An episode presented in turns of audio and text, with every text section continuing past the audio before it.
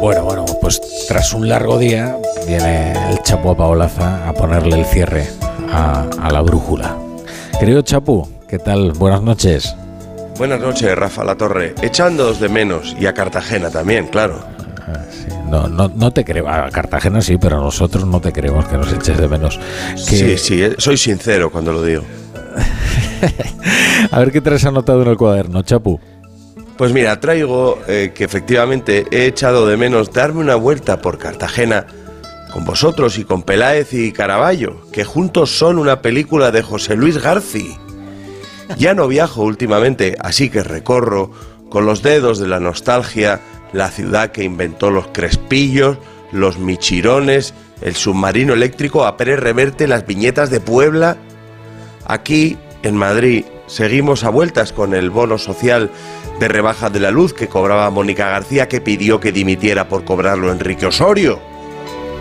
Teresa Rivera, que a mí me recuerda al cuarto hermano Gomá, limitará a 27.000 euros las rentas de las familias numerosas, a las que se les rebaja la factura de la energía, porque se ve que les sobra. A ver, desde el gobierno, ¿sabrían ustedes decirme qué es un rico? Para Sánchez, de 27.000 euros de renta para arriba, ya no necesitas rebaja de la luz, aunque tengas cuatro hijos, porque eres un cochino rico potentado. Pero de 27.000 euros para abajo te dan un cheque de 200 euros al mes para que puedas comer. Igual el problema son los niños, ¿eh? Los padres de familia numerosa somos los nuevos forajidos.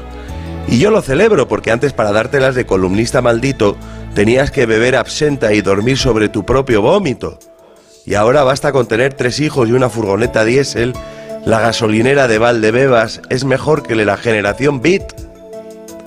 No sé cómo se les ocurre tener tres hijos y pedir una rebaja de la luz de 200 euros, pudiendo solicitar 7.000 para un coche eléctrico de 60.000 lereles al contado y veterinario gratuito para el perro.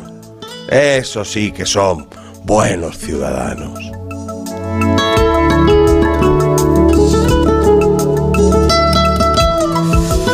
Mañana, Chapu.